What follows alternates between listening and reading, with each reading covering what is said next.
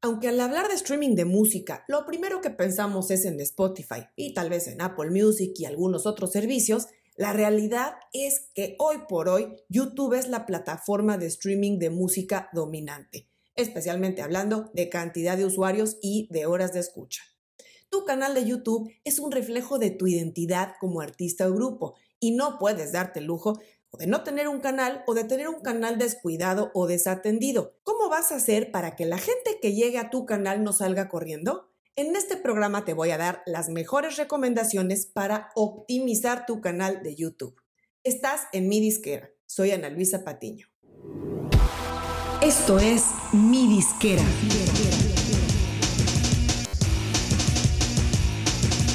Mi disquera, donde tu música es tu negocio. Como artista es el sitio donde quieres que aterrice la gente que ve o escucha tu música en esa plataforma. Acuérdate que aunque no tengas muchos videos oficiales o líricos, si tienes música publicada en plataformas de audio, debes de pensar que YouTube es la plataforma líder de streaming de música. Imagínate que más del 55% del consumo de todos los videos de YouTube corresponde a contenido musical. Cuando alguien aterriza en un video tuyo, ya sea por un link directo o por búsqueda, si logras que esa persona dé clic en tu canal, tu prioridad debe ser mantener su atención, darle la mejor experiencia de usuario para que esa persona tenga ganas de ver o quedarse a escuchar más música tuya. ¿Y cómo puedes lograr que no salga corriendo cuando aterrice en tu canal? Asegúrate de seguir estas recomendaciones. Todo se puede configurar desde tu canal en la sección de YouTube Studio. Número 1. Viste tu canal. Un canal sin banner, sin foto de perfil o sin la información básica es como una casa sin muebles. No invita a nadie a quedarse ahí. Los elementos primordiales del branding o de la identidad de tu canal son estos. Nombre de canal.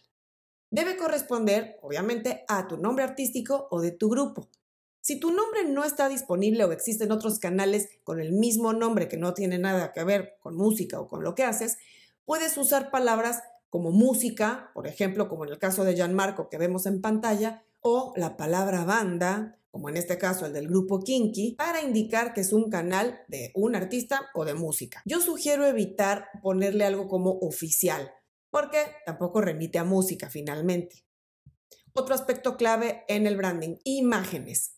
Es primordial que te asegures de tener una buena foto de perfil y que el banner o imagen de tu encabezado esté bien hecho y en alta resolución. También la descripción. Este es un campo amplio donde YouTube nos da bastante espacio para agregar una buena cantidad de texto. No se trata de saturar con rollo, sino poner en la descripción lo más concreto posible sobre ti y tu proyecto, para que la gente que visite tu canal se entere bien qué haces, de dónde vienes, cuáles son tus influencias, con qué artistas has trabajado, etcétera. Los artistas más reconocidos suelen ser muy breves en este campo y poner solo el link de su website o de su nuevo sencillo o alguna cosa mínima. Y es comprensible porque, claro, no es que alguien vaya a ir a la descripción de YouTube para leer una descripción de un artista muy conocido. Pero pienso que en el caso de artistas nuevos o en desarrollo, sí es importante aprovechar ese campo, como lo vemos aquí en pantalla en el caso de Lenny Rodríguez, donde incluso agrega un email de contacto. Aprovecho para comentar que si nos estás escuchando en el podcast, en las notas te dejo el enlace a la versión en video de este programa en YouTube para que puedas ver esto en pantalla que te estoy comentando. Otro punto clave de tu canal son los enlaces. YouTube te permite agregar hasta cinco enlaces que se pueden visualizar en la parte inferior derecha del banner de tu canal, del encabezado. Como vemos en este ejemplo de Chetes, donde están los logos de sus redes o perfiles más importantes. Bueno, ya cerramos el punto uno, que es todo lo relativo al branding del canal, y los siguientes puntos tienen que ver con el contenido en sí. El punto número dos es un canal organizado. Es primordial que tu canal esté bien organizado, tengas poco o mucho contenido. Seguro te ha pasado que entras a un canal y no sabes ni por dónde empezar. Es así como que aventaron todo sin ningún orden ni estrategia de visualización. Si ya tienes una buena cantidad de videos, hay que organizarlos en playlists por tipo de contenido. Por ejemplo, este caso de Jesse Joy, donde tienen tanto contenido que lo clasifican en playlists. Por ejemplo, videos oficiales, álbumes y sencillos, lo mejor de Jesse Joy y videos con letra o lyric videos. Obviamente hay videos que pueden estar presentes en una o más playlists, pero de esta forma el contenido está organizado en un orden lógico y muy amigable para el usuario. Digamos que visualmente se te antoja estar ahí viendo el canal, visitando todo el contenido. Aspecto número 3 que tienes que cuidar. Tags en tus videos. Seguro has escuchado hablar del SEO o SEO, que son las siglas en inglés de optimización de motor de búsqueda. Esto se refiere a que con palabras clave, en este caso los tags o etiquetas, tu video va a ser más fácil de encontrar si alguien lo busca dentro de YouTube, Google o cualquier otro buscador con alguna de las palabras claves que tú asignes. Así que se trata de usar palabras claves o etiquetas que efectivamente describan o categoricen bien tu contenido. Hay que evitar la estrategia tramposa de usar palabras que no apliquen en tu contenido, porque YouTube suele detectar esto y penalizarlo restándole visibilidad al contenido. Además de que en tu canal deberá haber keywords o palabras clave generales de canal, como lo verás aquí en el caso del canal de Arctic, que eligió palabras clave como su nombre, los géneros que toca y quizás algo tipo moods. También deberás agregar tags a cada video que subas. Al momento de programar el video en tu canal, YouTube te lleva paso a paso y llegarás a la zona donde permite agregar los tags algo así como lo que tienes aquí de Arctic también, que puso los tags de su tipo de música o género, nombres de artista, en este caso van sus colaboradores en ese track y algunas otras palabras clave que se pueden incluir en esa canción en particular. Cabe mencionar que la época en la que la gente se pasaba de lista y ponía en sus tags palabras clave de alto valor de búsqueda, como por ejemplo que alguien en su música ponga Billie Eilish o Beyoncé, etcétera, si tu contenido no tiene nada que ver con esos artistas, YouTube te va a penalizar restándote visibilidad. Aspecto número cuatro que tienes que cuidar, optimizar los títulos. Es muy importante que tengas un modo uniforme de titular los videos que subas a tu canal. Y recuerda que nunca es tarde para repasar los títulos de contenido que ya publicaste. Lo ideal es que aparezcan todos de un modo uniforme. Por ejemplo, hablando de videos musicales, usar nombre de artista, título de canción y entre paréntesis puedes poner video oficial, video lírico oficial, audio oficial, etc. Como en este ejemplo que tienes aquí de Arctic. Cuando subas videos como detrás de las cámaras, ensayos de sesiones de estudio, seguimientos de tours, etc., recuerda que es importante que pongas en el título algo que ilustre muy bien ese contenido. Quinto aspecto importante, las miniaturas.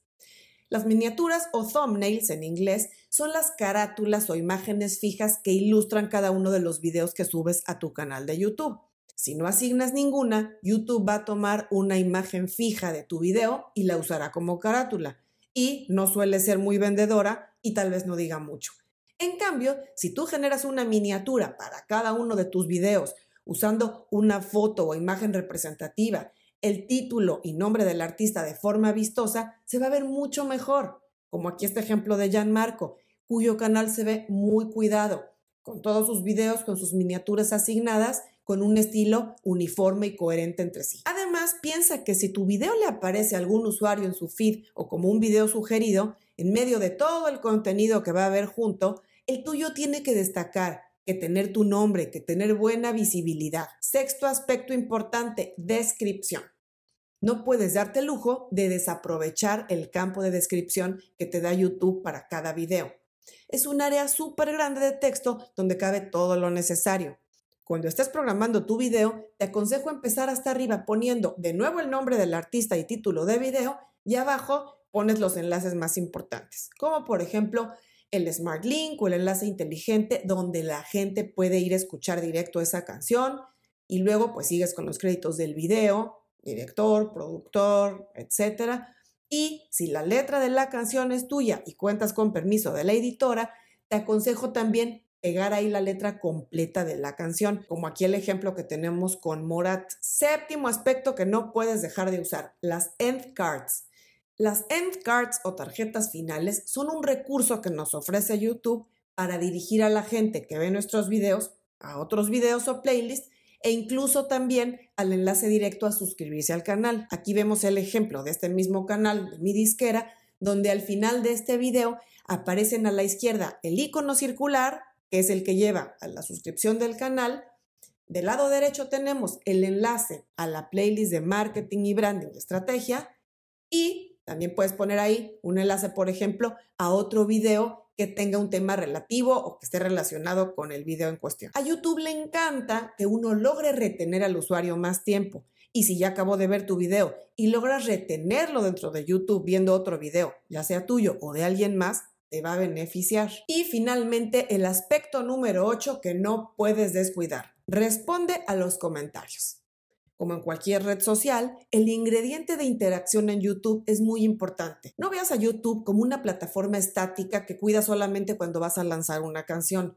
Velo más como una red social, como una plataforma en la que constantemente debes optimizar el contenido e interactuar con la gente que te pone comentarios o que te da like. YouTube también se fija en el nivel de respuesta e interacción del dueño o administrador del canal. Y no lo hagas solo porque YouTube se fije o no, hazlo porque es una excelente forma de conectar con nuevas audiencias, de captar a los que ya te siguen. Aprovecha también poner comentarios en videos de otros colegas o artistas con los que te quieres relacionar o con los que conoces y no tengas miedo a quedar como un grupio fan. Si no te contestan es problema de ellos. Y si te contestan, qué genial. Espero que te hayan servido estos consejos para optimizar tu canal de YouTube. Recuerda que es una plataforma que requiere constante mantenimiento y que nos permite tener visibilidad todo el tiempo, a diferencia de las redes sociales, que una vez que el contenido expira, se esconde en el feed, muy difícilmente la gente lo descubre. El canal de YouTube te permite, si está bien optimizado, estar constantemente captando nuevas audiencias, captando gente que le puede gustar tu música y potencialmente suscribirse a tu canal si le gusta. Nos vemos muy pronto.